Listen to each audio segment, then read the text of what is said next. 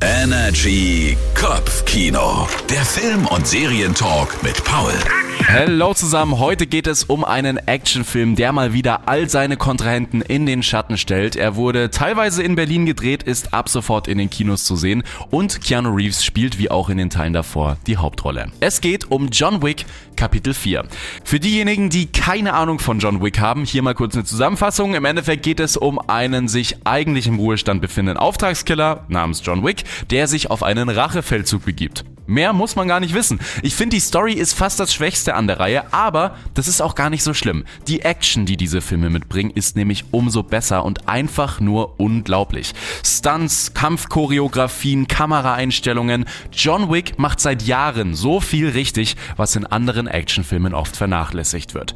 Jetzt könnte man sich denken, hm, mittlerweile der vierte Teil macht ja immer noch so viel richtig.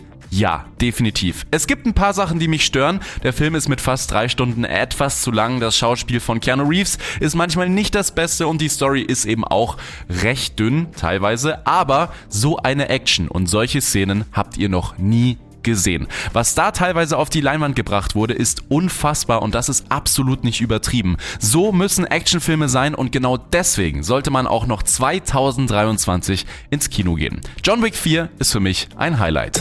Immer wissen, was läuft. Energy Kopfkino. Der Film- und Serientalk mit Paul.